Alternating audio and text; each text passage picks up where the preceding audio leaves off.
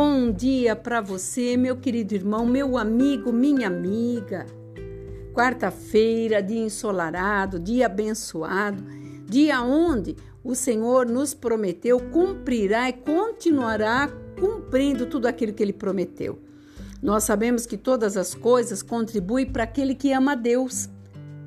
E se eu te fizesse uma pergunta agora? Você hoje, quando levantou, na parte da manhã, você se olhou no espelho você perguntou para você aonde está as tuas expectativas, as tuas esperanças, aonde estão as promessas que Deus tem te feito? Porque a palavra de Deus nos relata que os olhos é a janela da alma. E quando nós olhamos nos nossos próprios olhos, nós estamos ali desencadeando tudo aquilo que um dia Deus prometeu para nós. E quando nós refletimos no espelho a nossa tristeza, a nossa amargura, a nossa inconformidade com tudo aquilo que tem nos acontecido, nós estamos vivendo uma vida irreal. Porque a palavra de Deus fala que quando nós nos arrependemos daquilo que fazemos e não voltamos mais atrás, o Senhor esquece. Ele, sendo o dono do universo, todo-poderoso, aquele que tudo faz, aquele que nos guarda todos os dias, nos deu hoje a oportunidade de não errarmos, de acertarmos e de corrigirmos todas as coisas que para trás ficaram. Ele nos perdoa, porque ele diz na palavra: Eis que dos vossos pecados, havendo arrependimento, eu não me lembro mais. E nós muitas vezes ficamos trazendo coisas, remoendo, lembrando, se alimentando de coisas que não edificaram a nossa vida para que nós chegássemos onde estamos. E mesmo nesses altos e baixos que eu tenho relatado, nós não podemos ficar vivenciando o passado, porque a palavra já fala por si própria. Nós temos que vivenciar o novo, o novo que Deus tem. A palavra dele sendo viva, que a Bíblia aberta é a palavra viva, é a voz de Deus na terra. Ela se renova a cada manhã. Imagina o que Deus tem preparado para mim e para você nesse dia. Então, quando você refletir e olhar-se no espelho, Fale para você o que você precisa mudar. Fale para você as situações que te afligiram um dia e que hoje você não quer mais que faça parte. O Espírito Santo de Deus que está ao teu lado, que nunca te deixou, que te ampara a todo momento, vai te dar força para que você vença, não só hoje, mas todos os dias da tua vida. Como fala no Salmo 23, que a misericórdia do Senhor nos acompanha todos os dias da nossa vida. E aqui, em Provérbios 4, é uma exortação paternal, uma orientação para nós como filhos. Aqui Salomão deixou uma orientação para nós atentarmos para tudo aquilo que muitas vezes nós desprezamos.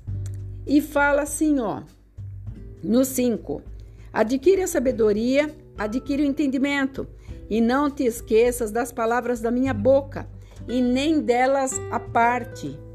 Não desampares a sabedoria, porque ela te guardará.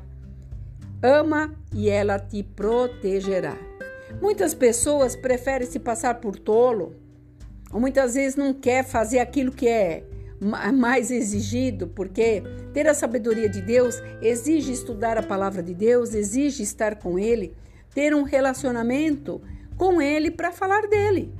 Como que você pode falar com uma pessoa e dizer que conhece uma pessoa se você não tem um relacionamento com ela? Se você não conhece o seu jeito, suas maneiras, seu modo de deitar, levantar, como é que pode você querer dizer algo de uma pessoa se você não tem esse entendimento? Isso eu estou falando humanamente. Imagina para que todas as coisas dê certo na tua vida, um relacionamento desta forma com Deus. Porque debaixo do conhecimento nele, ele trará para você a sabedoria dele para você. E ele trará o entendimento naqueles momentos que você está apertado, que você está amargurado, que você está angustiado e que você parece que não encontra lugar na terra.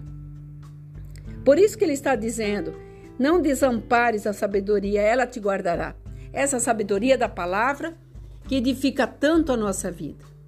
Quantas vezes, para mim tomar uma decisão diante de Deus e diante de pessoas, Eu busco a sabedoria de Deus. Muitas vezes até as pessoas não entendem quando eu falo eu vou orar, eu vou pedir essa orientação, eu vou pedir esse discernimento, porque a palavra de Deus fala que o nosso coração é enganoso e muitas vezes nós nos enganamos. E quando chegamos na realidade, nós vemos que nós fomos ali enganados, que tudo aquele sentimento era falso, que tudo aquilo que nos aconteceu não era para ter acontecido. Por quê?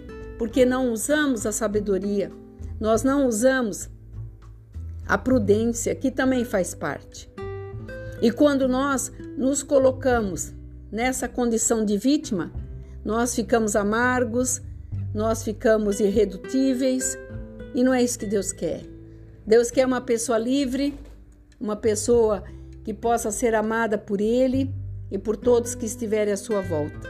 Por isso, nesta manhã, o princípio da sabedoria é e adquira essa sabedoria, porque tudo que nós possuímos, o entendimento em Deus, nos fará prosperar a cada dia.